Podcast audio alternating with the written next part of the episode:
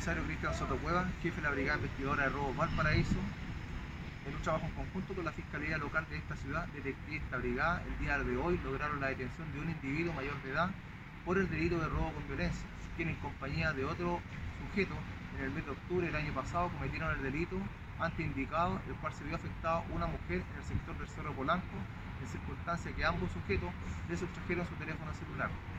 A raíz del análisis criminal, la inteligencia policial, reconocimiento fílmico, se logró dar con la identidad de este sujeto, el cual fue detenido y será puesto a disposición del tribunal competente por el delito ya indicado.